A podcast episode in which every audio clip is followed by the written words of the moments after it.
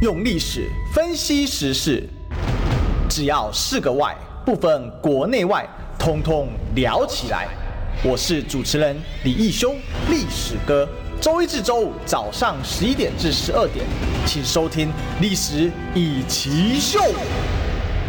各位中广听众朋友，大家早！这里是早上十一点到十二点的《历史一起秀》的现场啊。我们今天的这个来宾呢，是我立法委员李桂明委员。委员早，早。是刚才这个心疗火急啊，因为委员今天这个接不上。哦，今天是居家办公嘛。嗯，对对，没错。对对，今天先小编不在啊，这个委员的助理不在，所以我们刚才这边这个很紧急的把这个讯号给接上了，不过太好了，还是可以给大家来这个服务一下。那这个最近，因为还是跟大家说一下，因为最近这个中广啊，就是呃，我们这个要减量上班了哈，所以暂时之间呢，哈，我们大部分的来宾这样都必须用视讯的方式来做连结啊，也跟大家做个报告。我想，如果呃，我们这个这个听众朋友应该都有注意到这样的一个部分啊，哈。好，那我想这个最近的事情，其实啊，事情呢还是那些事情哈，只是越搞啊，好像事情没有往好的方向去发展哈，越搞越乱了哈。呃，怎么会这么说呢？哈，我想这个第一个是疫情的部分啊，我想这个大家都很关心啊。昨天呢，我们呃台湾的这个累计确诊人数，正式来破百万，哦，那人数也突破九万了，那死亡人数呢也逼近了这个单日呃这个六十人这个大关哦。所以现在的这个状况就是说，整个疫情呢，呃，这个增增加的很快，可是我们的指挥中心呢，却在加大放松的力度。哎、欸，这个其实是很违常的思考哦。他意思是大部分都去感染吗？那我这边跟委员报告一个事件哈，就是我的一个粉丝，他的妈妈哦，就是在家里面，然后不知道自己确诊了，结果呢，晚上十二点人还好好的，那个到半夜两点多的时候，他阿公哦还有起来的时候，还有遇到他妈妈哈，还有聊了一下。可是早上五点他要上班的时候，他妈妈没有叫他，结果他就去房间一看，妈妈已经凉掉了哈。然后送急救也来不及了，哦，这是真实案例，就是前几天哦，今天大概是第三天、第四天了。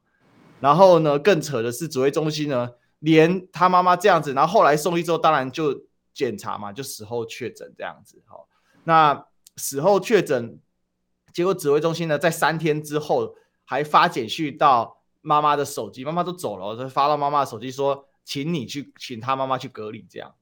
哦，简直是不可思议哦！这是什么样的作业效率？那人民真的在死亡？我，哎，就就你很多人说啊，现在才死这些人，我就觉得说你们这些人真的太冷血了。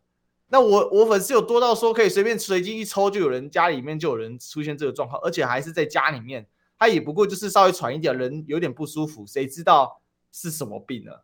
那这个这个妈妈，这这个妈妈才五十岁啊！然后这个这个年轻人，我认识他连二十岁都还不到，他那时候十九岁，然后是三年前认识他的，他还来参加过我实体的活动。那现在二十二岁，可是我们指挥中心都是数字。然后那一天指挥中心把就是隔了两天之后，他妈妈的案例有被打上去，就看到五十岁哦，然后这个女性，然后等等等等。那他跟我说，历史哥他他他没有详细写，他就只有这样写，就是个数字。何等凄凉！我的天啊，委员，我我们那一天好难过，我们线上好多观众都哭了，因为后来这个弟弟他真的是傻掉了哦。那这个他打电话给我，然后第一时间呢也没有防疫包，他叫隔离。他们家经济状况很不好，我妈妈之前也没有工作，靠阿公的退休金跟他在加油站打工，一个月不到三万块在养这个全家这样。最后我请我老婆整理了一整个防疫包。然后继续给他，我我们都在做政府做的事情哎，委委员你怎么看这件事？对，呃，我觉得这个事情基本上面来讲，我觉得大家都觉得很悲伤嘛，哈，所以其实这个聊到这件事情呢，我觉得我到现在为止啊，讲了那么多，到现在为止啊，真的是觉得非常非常的无言啊。我们最近就像您知道，我们最近这个呃办公室的助理里面也有这个。呃，确诊的状态，所以我们为什么会这个呃居家的原因在这里了哈。那但是呢，呃，很有趣的一件事情啊，其实说有趣呢，真的是苦中作乐了。我们在第一个时间听到哈，也就是昨天哈，我们在第一个时间听到的时候，我们就知道说，哎，呃，我们呃在同一个办公室，所以呢，我们可能都不要呃，再到立法院去，或者是跟其他的人接触了哈，所以我们昨天在第一个时间呢就应应了，在立法院的咨询呢，我们也改成用视讯的方式，因为呃，你知道，即便哈，即便我们是立即做的一个快筛了哈，但快筛的情形呢，它是阴性的没有错，但问题是说，呃，阴转阳的情形也也也也常常有嘛，好，所以我们还是避免会跟这个别人来接触，那。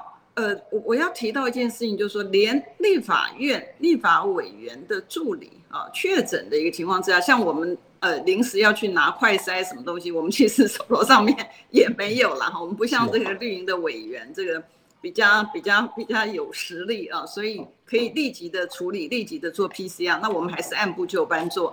但我要讲到的一点是什么？我们在昨天呃助理呢，大家都做了这个。快筛之后呢，当然所幸还好是这个阴性了哈。但接下来我们就说，接下来到底我们是要居家隔离多久哈？因为我们也常常一直在追这个讯息。那老百姓听到的讯息呢，其实是一直在变动的。嗯啊，卫福部它虽然有讯息出来，可它一直在变动。那我们昨天在问卫福部的时候，我还特别请这个助理呢，一定要跟卫福部的人确认我们要走的。因为我们自己要以身作则嘛，哈，所以要走的一个模式呢，一定是要对的。结果呢，助理给我的回复是说，哦，因为呢，现在助理不是一个呃做同同住的一个家人，所以原来的三加四的部分呢，现在也不适用了。也就是说，直接的你就可以自主管理啊，你可以决定你要出去还是你要隔离。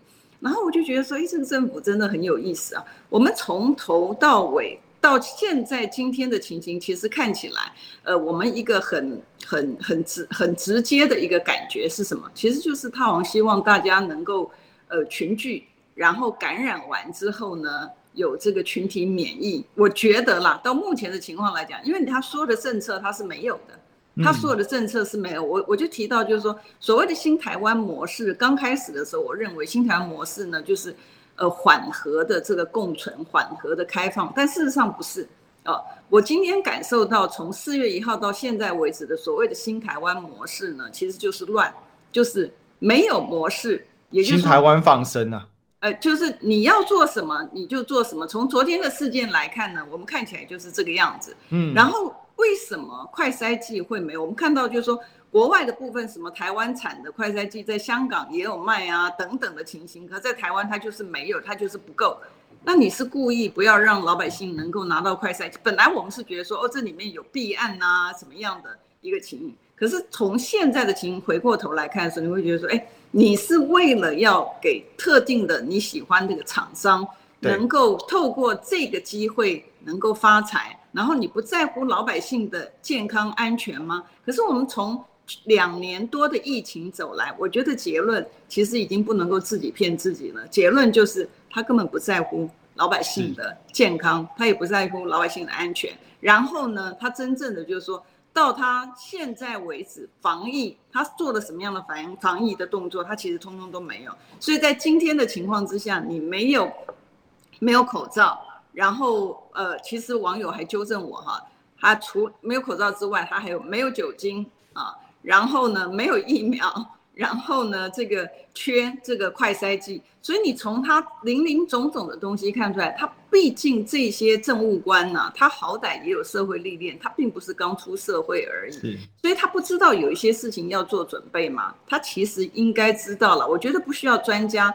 你知道，你就像你家里的事情发生的时候，你一样，你即便不是那个领域的，你也会去试图要去把那个答案找出来。像现在我常最常跟我助理讲的说，我们有很好的 Google 老师，所以很多东西呢可以上去 Google 看一下。可是问题呢，你刚刚前面一开头的时候提到有一件事情，我觉得非常非常重要，就是说。我刚刚为什么花了这么长的时间举例？就是说，即便你是在立法院，你已经是比相对应民众呢有多的一个资源，而且你打电话给联络国会联络人的时候，他也会回应你。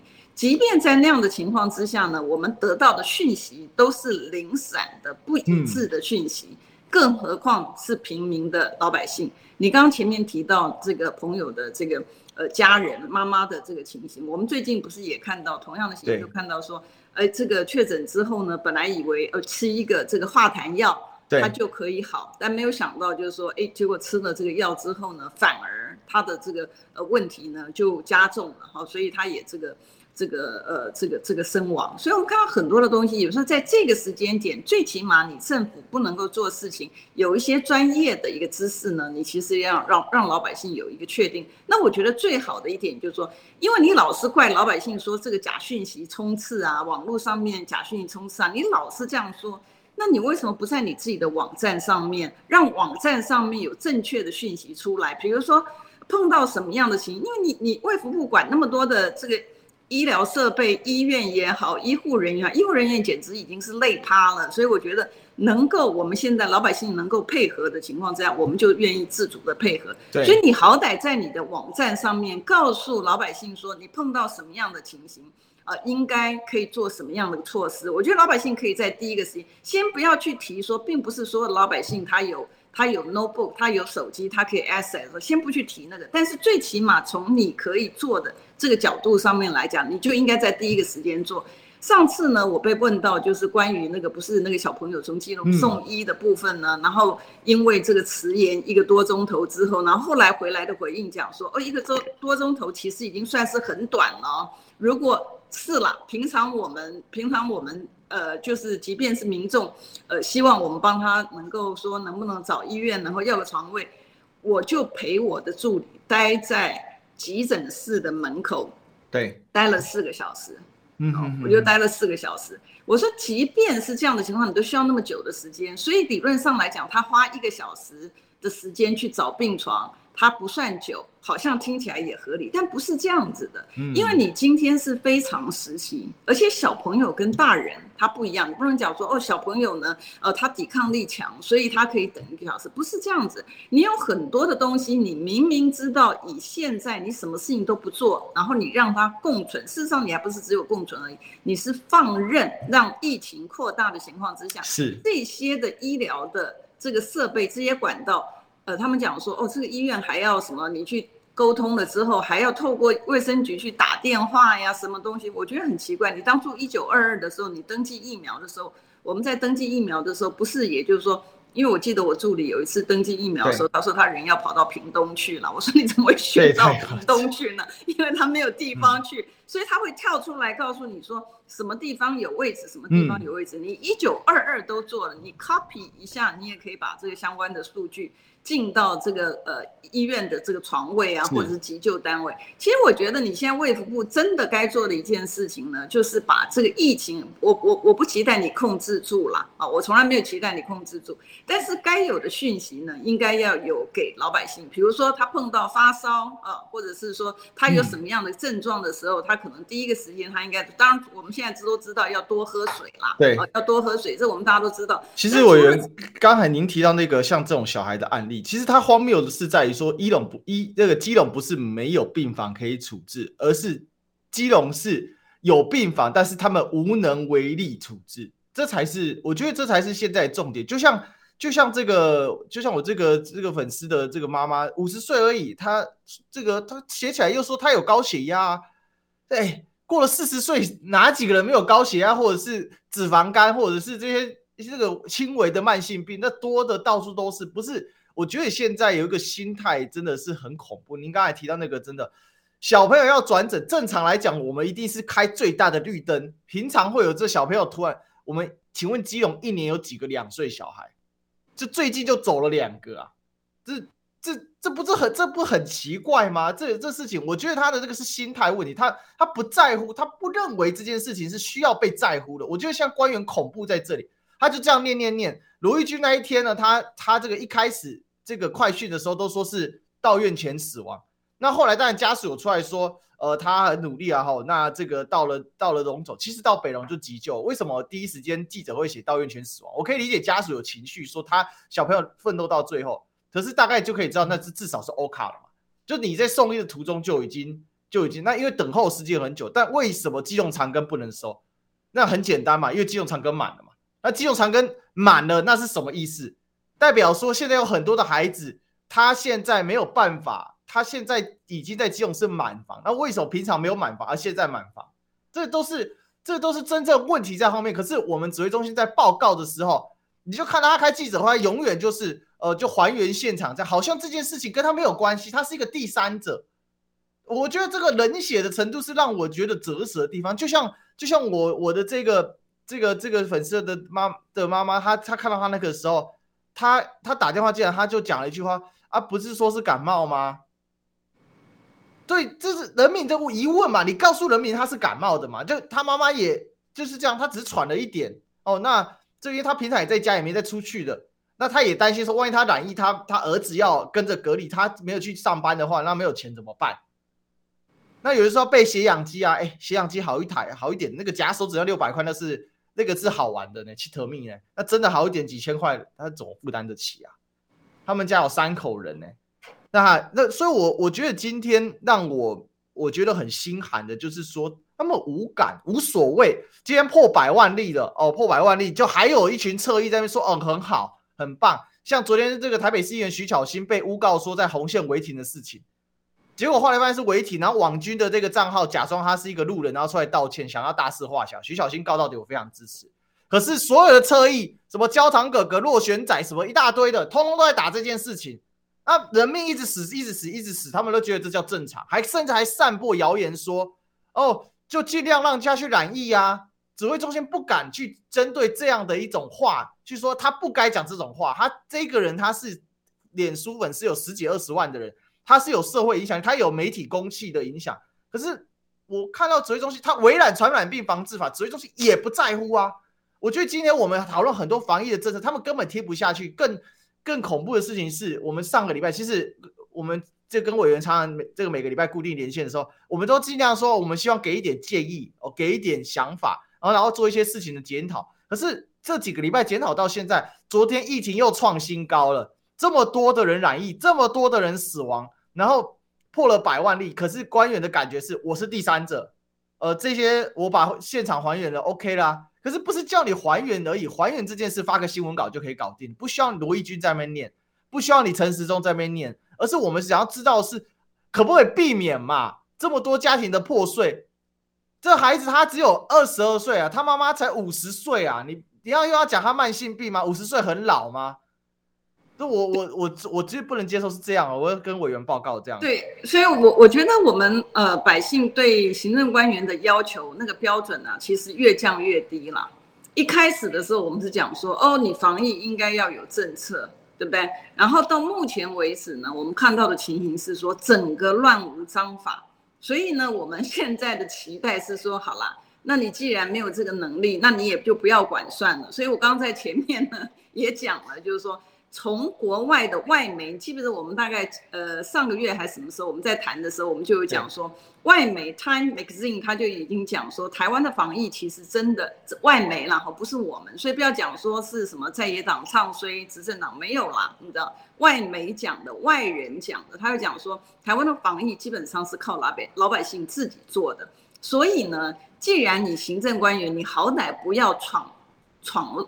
乱子就好了，我们要求很卑微，你只不要闯祸就好了啊！陈世忠，拜托一下，不要闯祸啊，不要自己自作聪明。然后你想选举，那你也就去选举就好了啦哈。我们本来是讲说你应该离开这个位置去选举，但是呢，如果你也不想离开，但是呢，你还要在这个位置，可是你又无心的话，但好歹你不要自作主张了啊。像我们讲说什么把这个这个法定传染病 COVID-19 呢，从第五类转到第四类，我们今天就先不要谈这个。但是呢，我要讲的一个就是很卑微、很卑微，老百姓很卑微的要求，好歹你的官网上面来讲，你老是说别人给你假讯息，你的官网上面就拜托说一下真讯息嘛。然后呢，像医院的这个医疗设施呢，我记得那个时候在讲说，到底应该是清零还是要共存的时候。你斩钉截铁讲说，台湾的医疗资源呢是足够的，绝对没有问题，病床呢有五十多 percent，所以绝对没有问题。可是我们看到实际上面的情形，如果你全部都真的有这些的设施，为什么你要让一个小朋友现在是一个两个小朋友，将来呢？如果你继续不改，你老是觉得说，当人家对你提出来的批评的时候，就是唱衰你，不是？我们是要解决我们老百姓的健康问题，我们老百姓的安全问题，我们对你没有兴趣。OK，所以拜托你把相关的资讯让老百姓最起码有一个自救的一个机会，就像病床的部分，为什么你老是要老百姓呢？要一个病床的时候，需要透过民意代表，然后去监督你行政单位，他才能够要到一个病床出来。为什么要像这个样子呢？这个整个民主国家的这个主人翁是老百姓啊，不是你行政官员啊，不是你政务官啊。为什么老是要主人翁呢？他去行使他的权利，他生病了，你有应有的这医疗税，他也有付钱呐、他也有付税啊，他不是吗？健保他也有缴费啊，那为什么你吸他？必须，尤其在这么急迫的情况之下，一个小 baby，一个一个幼儿的情形呢，你不能够马上给他，还要透过这个打电话，透过那个，然后耽误的一个时间，然后你出来的时候再往这个责任往别别人身上一推，我觉得这样很不好了。而且你推卸的这个理由呢，其实今天也不是第一招，你每一个事情你都是推卸理由，但是同一个时间点呢，你的。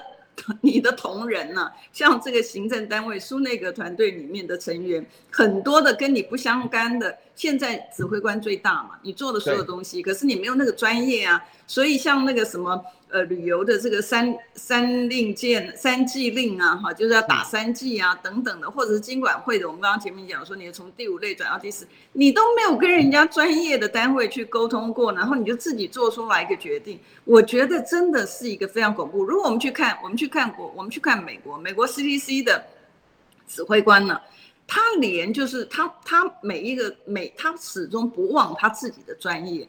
而且他觉得，对他最重要来讲，就是说这个职位所赋予他的一个使命呢，其实比什么都重要。他不能够对不起他的这个职位。可是我们看到陈时中部长呢，真的，我觉得他真的心里看起来就喜欢每天坐在那边。要么我就觉得干脆哪一个电台行行好，给他当一个主播的一个职位。对 对，这个建议最好。对对，让他就去。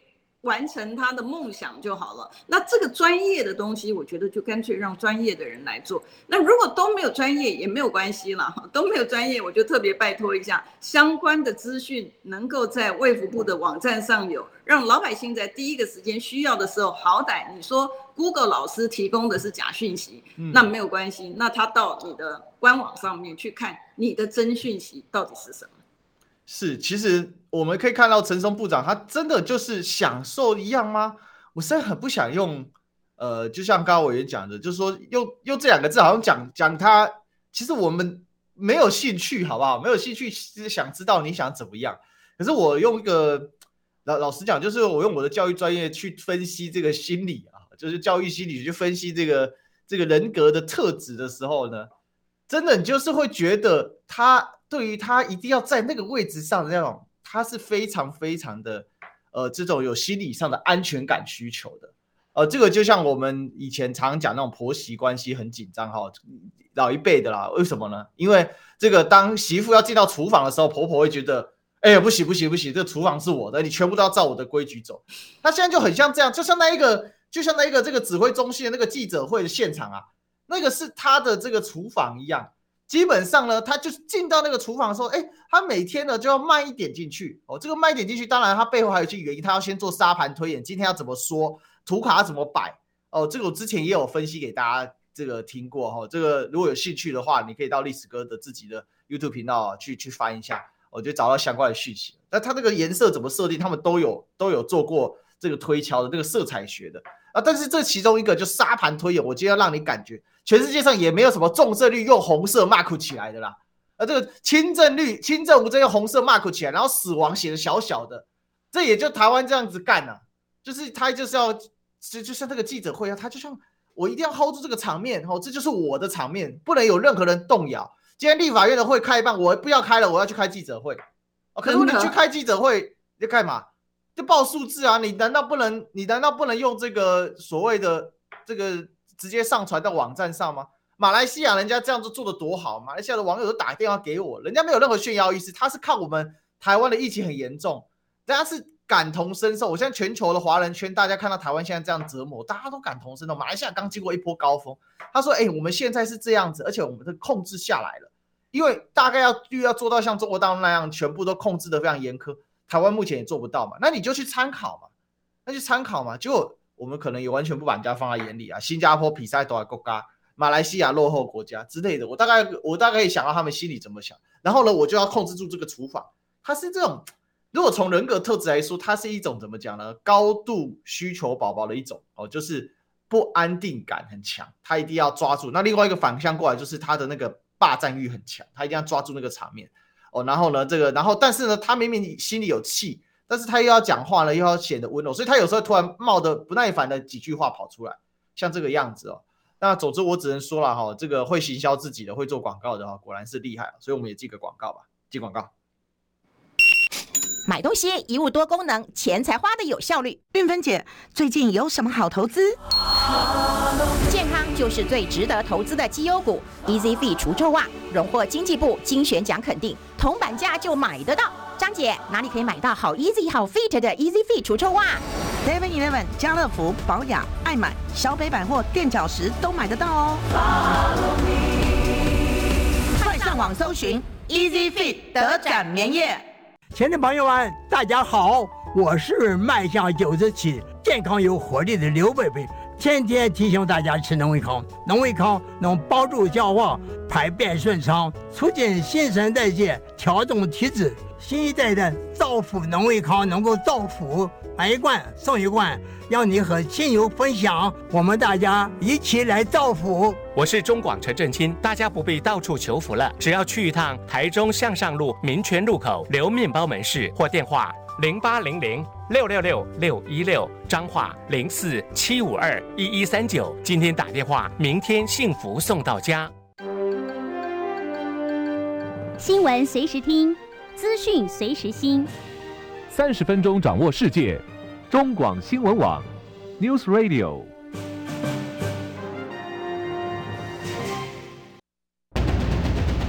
用历史分析国内外，只要是个“外”，统统聊起来。我是主持人李一修，历史哥，请收听《历史易起秀》。欢迎回来，《历史一起秀》的现场，我是主持人历史哥李一修。我们今天的来宾是我们立法委员李桂明委员，委员早。历史哥早，各位观众朋友大家早。是这个，刚才看到我们 YouTube 聊天室哦，也欢迎我们的听众啊，可以加入我们的 YouTube，搜寻中广新闻网哈，就可以找到了哈。这我们聊天室有一位冰棒呢，说全家确诊，他刚才反映说这个家人有人去当兵啊哈，结果呢全营染疫之后全部送回家，就导致全家都确诊。这这什么？我这完全没有一件事情有配套哎、欸！我真的受不了这些人哎、欸，真的。这个就是何志伟上次不是？你看上 YouTube 上面不是看到何志伟跟这个邱国正两个人拍桌吗？对，就是就是他就是在问说，哎，你怎么可以这个这个教招，然后然后这个就人家染疫了，你就给人家丢包，然后还让确诊。确诊的人自己要想办法回家，然后不管，所以就为了这个事情在立法院吵了半天嘛，嗯，你知道？那部长还这个义正言辞的那个桌子跟着他拍起来，然后就说这个呃，这个何志伟可以拍桌，他也可以拍桌。我觉得这现在我们的行政官员简直荒唐到荒荒唐到极点，嗯，他完全问了，他完全问忘了，你知道？你不管这个，何况这个。这个何志伟他还是绿营的这个这个委员，他还是执政党的委员。你不管怎么样子，立法委员他总是他他在国会殿堂上面他是公开的，他又不是说私下的，什么他公开的跟你讲，他碰到选民的请愿的时候，然后你这个问题要正视嘛，那你不正视，跟人家拍桌拍来拍去，然后你刚刚历史哥提到这个这个这个。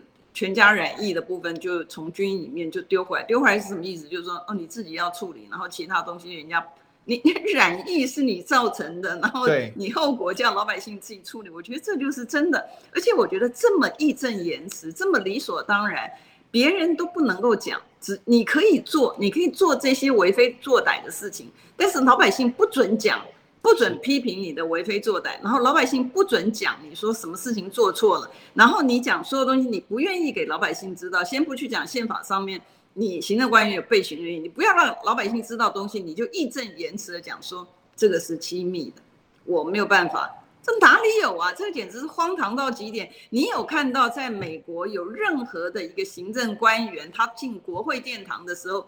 国会在质询他的时候，或者是调查他的时候，他可以用机密的东西来当成一个幌子嘛？不行嘛！你有机密你就开机密会议，很简单，对不对？哪里？为什么机密两个字连立法委员都不能审？那这些到底机密在哪里？都不准看。然后呢？所以所以上次呃，先是这个疫苗曾经就有过哈，比如说像高端的情形嘛哈，然后接下来快筛剂的高登的这部分，然后很多的民众呢就跟我讲说，他说哎。这个你们连你们都不查呀？不是我们不查呀，我们很努力的查。然后我们从预算书里面，你知道那个像上次啊，我说荒唐到极点，那个预算的部分呢、啊，在在这个买快筛的部分，连卫福部啊，卫福部的次长啊，十次长，他连这个快筛到底买了多少剂，他不知道。我们看到从审计部的。买快筛的预算，我们那时候讲说，你为什么快筛不是免费呢？你就应该是免费，老百姓付了纳税钱呢、啊，然后你用预算去买啊，为什么它不是免费的呢？然后你就回来讲说，你说哦没有哦，审计部讲说我们没有用到预算呢，我们是代收代付。我说全部都是代收代付吗？是，全部都是代收代付。好，等到到换了一个委员会，我们在财政委员会才讲得好好的，我们讲说。蔡英文讲的这一亿剂在哪里？那时候只有四千多剂啊，哪来的一亿剂？差了五千多剂。好了，跑到 委员会，跑到司法法制委员会的时候呢，就突然变成说，哎，他是有这个一亿多剂，还不只是一亿，呃，还不只是一亿剂，他是有一亿，呃，他先讲一亿八千剂，然后我讲说，哎，那为什么那天你你为为什么高金讲的是两亿多剂呢？然后他就讲说，哦，不对，那个那个讯息是不对的哈。那他再从一亿七千呃一亿八千 G，，他又降到一亿七千 G，。然后我们讲说，哎，到底是多少 G？？然后到目前为止，到此刻，嗯，到此刻我们还没有收到他正确的，也就是说，他就会用中间的过程讲说，哎呀，那我在讲四千多 G 的时候是讲征用的。我说跟征用没有关系，问你的问题是全部的。到此刻我们还没有收到卫福部。他的讯息，当初我们要求的，你既然你的数字跟审计部都不拢，然后跟主计长讲的也不一致，那你就拜托你把你实际上面用各种方式你买的，不管是用预算的也好，用征用的也好，不管你所有东西出来，到目前为止此刻我们还没收到。是，其实呃，我们可以看到，就是说这些官员他对于各种数字什么，他其实我发现他也不在意啊。他到底在意什么？我就觉得很很莫名其妙。你今天，而且今天已经到今天已经到什么状况了？我有我想最大的问题是过去哦，这些次长级的哦，不管政务正次或者是常次，他们作为幕僚或者是他们作为副手，通常就是老板被咨询的时候，他在旁边兢兢业业，赶快帮忙查资料，准备一下，随时帮老板补上。这个我们以前在看咨询都是长这个样子的，现在不是了。对。现在是不管正次还是长次，大家比傲慢的，对，我不知道啊，这不管怎么样？哦、呃，然后呢叫幕僚补，那幕僚呢搞不好也是这个心态。哦，那我们回去再补给委员。对，他现在很严重的一个情形，你看到，我觉得是羞耻心啊，还有荣誉感。我觉得现在台湾呢，已经从法治社会转到人治社会，所以以前呢，因为是法治社会的关系，然后而且大家会觉得说，哎，我当上一个政务官，他是一个荣誉、荣很很很光荣、光光耀门楣的一个事情，所以呢，你有任何的一个东西出问题的时候，他会觉得他自己很丢脸。我们看到原来这个马总统时代，这个薛薛湘川，他就是一样啊，他只是去。跟岳父吃个父亲节，跟岳父吃个饭，然后你看他被修理成什么样子，然后他就觉得说，哎，他就辞职啊，他就他他就辞职，他就下台。但是我们看到现在呢，现在每一个人每一个政务官呢，他是就像你刚刚前面的那个，我的感受也是很深，我的感受也是，他好像是比烂，你知道。所以比较烂一点呢，就反而就是觉得说，哎，我好像是一个老顽童啊，或者是说，呃，什么东西，然后可以得到这个社会的一个瞩目。所以陈时中为什么老是喜欢坐在那个地方？他又不是帅哥，也不是美女嘛，哈。那他坐在那个地方呢，他又不是讲说有这个很专业的一个东西出来。我们看到他也是报数字。那如果你报数字的话，其实也无妨啦。那你就是把这个数字里面所隐含的一个含义。然后这个含义对于台湾造成的影响，然后跟你自己根据这些数字出来，你打算怎么样做？如果你是可以让老百姓知道，我觉得也是也也是无妨。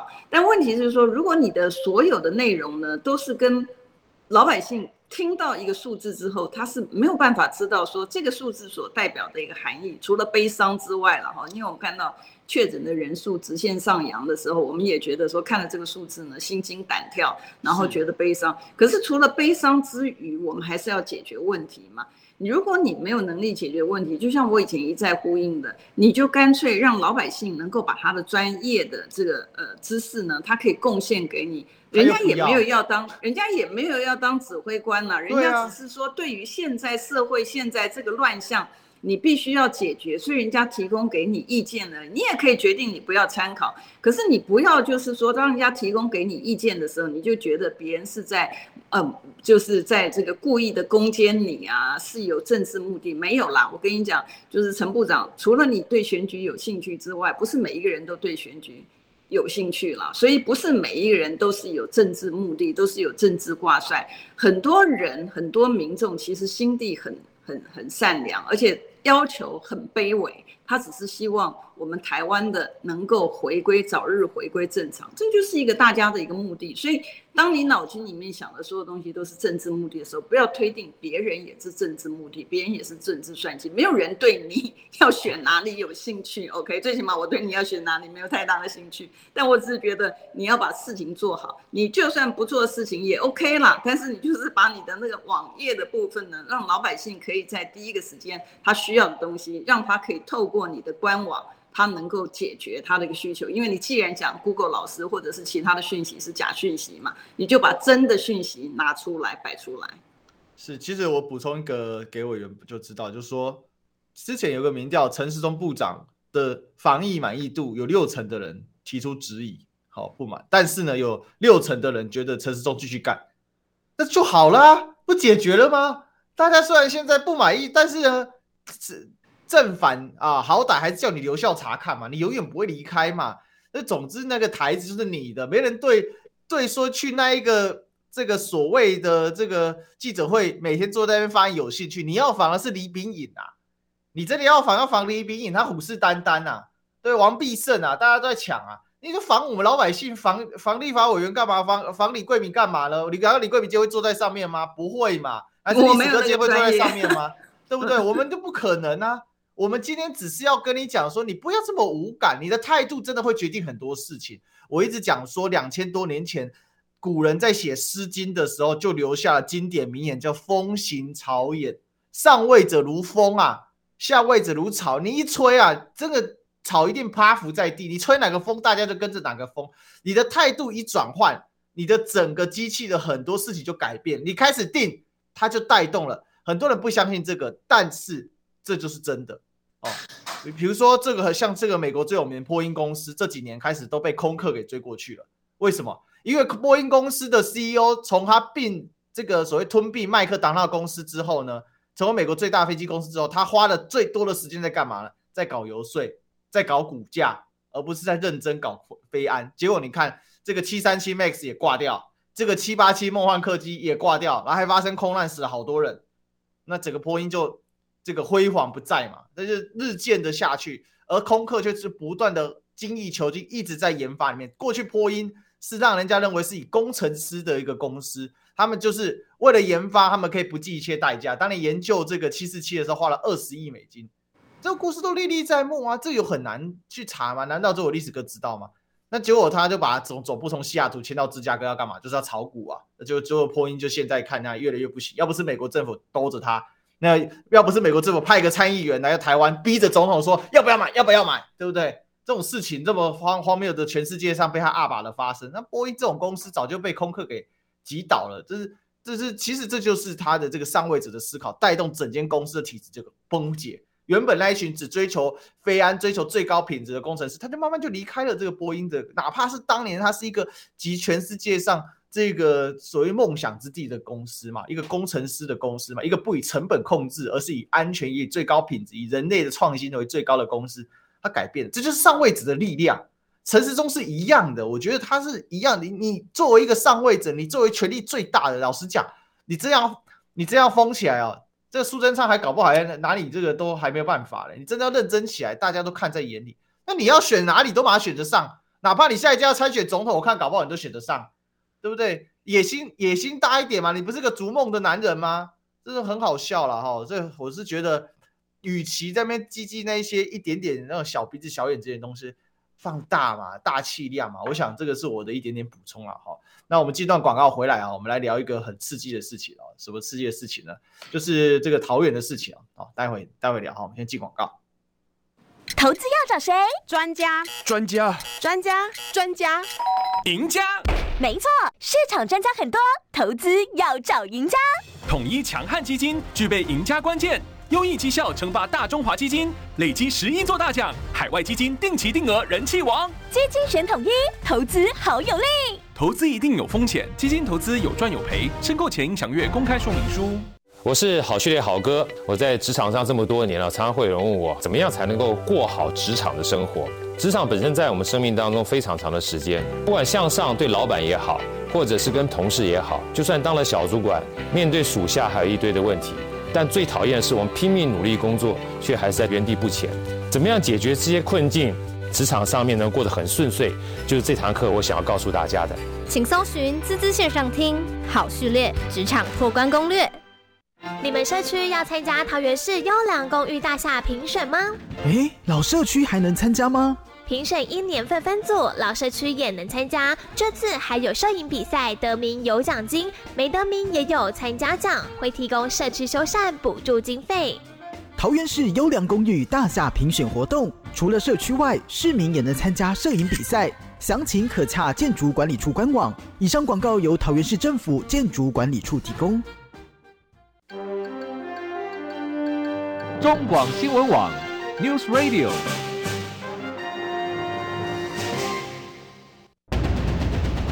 用历史分析国内外，只要是个“外”，统统聊起来。我是主持人李一修，历史哥，请收听《历史易起秀》。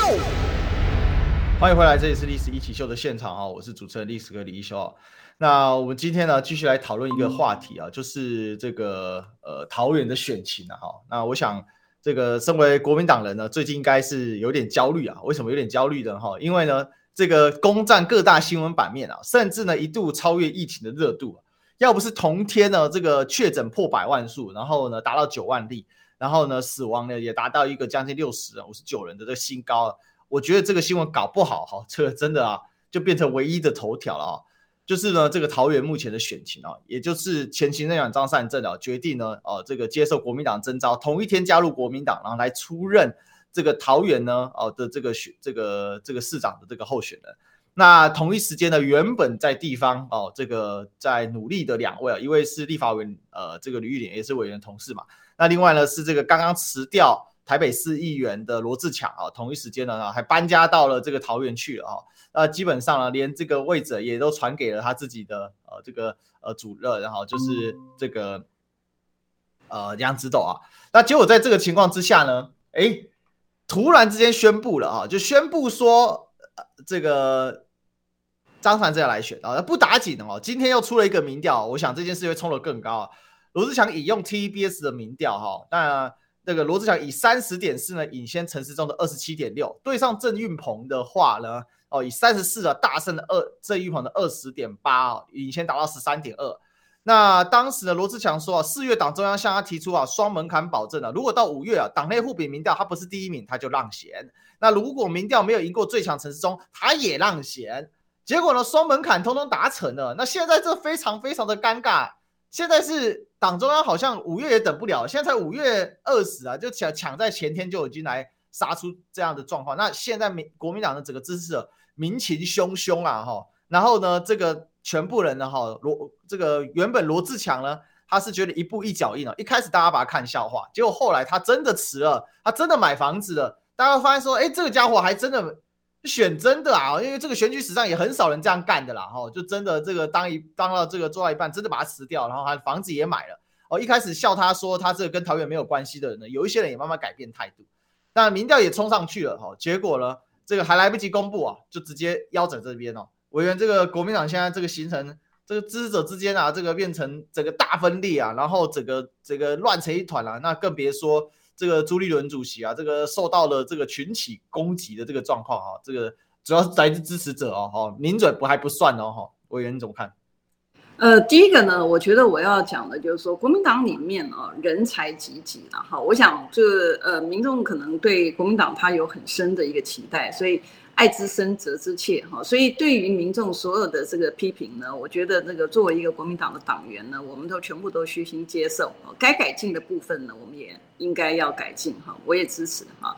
那回到这几个人选，哈，我我我我先讲一下那个张善政张院长呢，我在第八届的时候跟他共事过，是啊，他真的是一个呃。非常有专业，而且非常负责的一个，因为他在当这个呃院长之前，我们知道他以前也当过科技部的部长嘛，哈，所以我也咨询过他，哈，然后我觉得他对于他的整个的业务，他的用心，哈，他的用心，他的专业，然后呢，他的付出，我觉得跟他共事过的我们呢都有目共睹，所以我肯定张院长，他的确真的是一个非常好的一个人才，哈，嗯。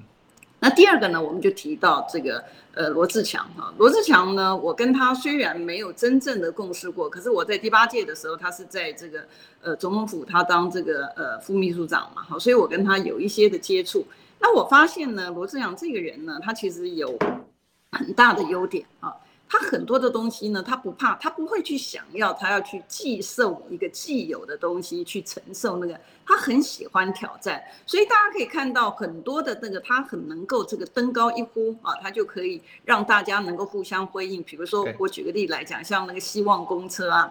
希望公车它能够把这个全省全部都串接串联起来哦，所以基本上面来讲，你你可以从他的这些小小的事情上面来讲，你可以感觉到说，哎，他的确是他想做，他就会往前做，他并不是一个。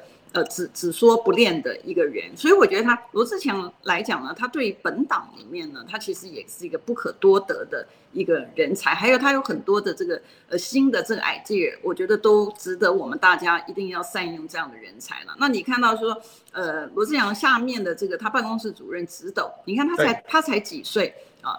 那直斗呢？我在刚认识他的时候，他真的是很年轻。但那个时候呢，这个我办公室的人也有推荐这个直斗给我啊，然后我就让他能够多参与一些的这个呃，等于是面对群众的多参与这些活动。然后我发现直斗这个呃，他他真的是也是非常非常优秀。所以我们讲说强将手下无弱兵嘛。罗志强他长期以来他训练出来的人，其实就是即便他的年纪很轻，可是他让他去接触很多不同的事物，所以他也很成熟。所以这从我我透过这两个例子，我只是想讲一件事情：罗志强是不是很优秀的人？是，而且他愿意付出，他有他的想法，而且他愿意栽培年轻人。我觉得这个都是不可多得，也是我们国民党里面真的非常非常需要的。那讲完这两个人之后呢，我觉得还要再讲一下，就是在地的哈，在地的那个鲁明哲，我相信这个大家看过当初的这个这个罢免案的时候，他他的用心，还有他对于在地的这个经营，我们都可以看得到，我们都是有目共睹的。那这个吕玉玲也是一样哈，吕玉玲我跟他在第八届是同事，然后在这个第十届也是同事，大家可能觉得说，哎。呃，好像吕玉玲她这个呃什么什么她的民调最低啊，什么东西？我说几个啦，哈，几个排起来啊，其实其实不会。其实大家如果去看这个国会频道里面，其实我觉得吕玉玲她也是真的非常非常的优秀。我并不是说因为我是国民党员，所以这个老王卖瓜自卖自夸，只是说每一个人他的特色呢，他未必能够在。媒体上面在镜头上面展现出来，但是我很坦白的讲，我觉得几个这个国民党的在地的也好，或者是这个呃，我们讲说不管罗志强啊，或者是张院长也好，其实都很优秀。那你看哈，就是因为这么多优秀的人集结在一起，然后你要万中取一，你是这个几个人里面，你要把一个人能够让他能够呃出来。然后让他能够当选，我我觉得这个地方我知道大家对国民党有很大的、很深的一个期望。其实这最深的一个期望来自哪里？最深的期望来自我们必须要拿回执政权嘛，因为是没有拿回执政权，没有拿回执政权呢，基本上面来讲，你看，就像我们在立法院里面，很多人安慰我，有时候我觉得呃难免会有点灰心了哈。但很多人安慰我的时候就说，哦，委员有你在的时候，你可以帮我们发声。可是。立法委员他可以发声，可是如果他可以，我们可以把执政权拿回来哦，因为把执政权拿回来的时候，他就不只是发声而已，他可以做事。对，那个历史歌的前半段我觉得很好，我们在讲防疫的东西，我们防疫的东西讲了再讲，一而再再而三的讲，陈时中做吗？他不做嘛？他不做你没辙啊？对呀、啊，他不做，所以你现在县市长的选举，你你看像台中也表现得很好，新北也表现得很好，他能够拿回执政权，他才能够把。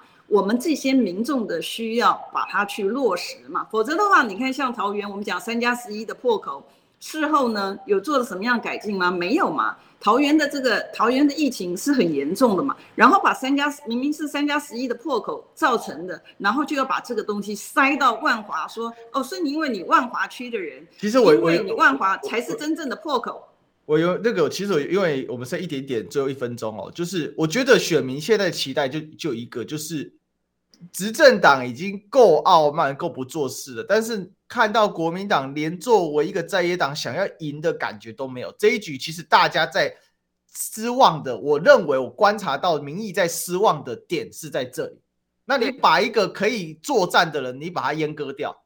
然后呢，不是不好，全部都是很强，就像委员讲的。但是问题是你通通乱摆一通的时候，完全没办法发挥力量，这才是问题哦。在最后十秒钟，委员是帮我们讲一下。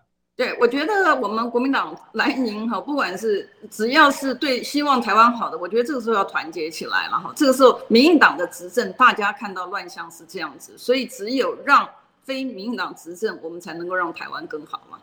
是，所以这件事情就是要考量上位者的智慧了。大家期待的不是你现在什么位置，而是期待你能不能够赶快改变现在的问题。今天很谢谢委员，我们下礼拜一再相见，拜拜。谢谢，拜拜。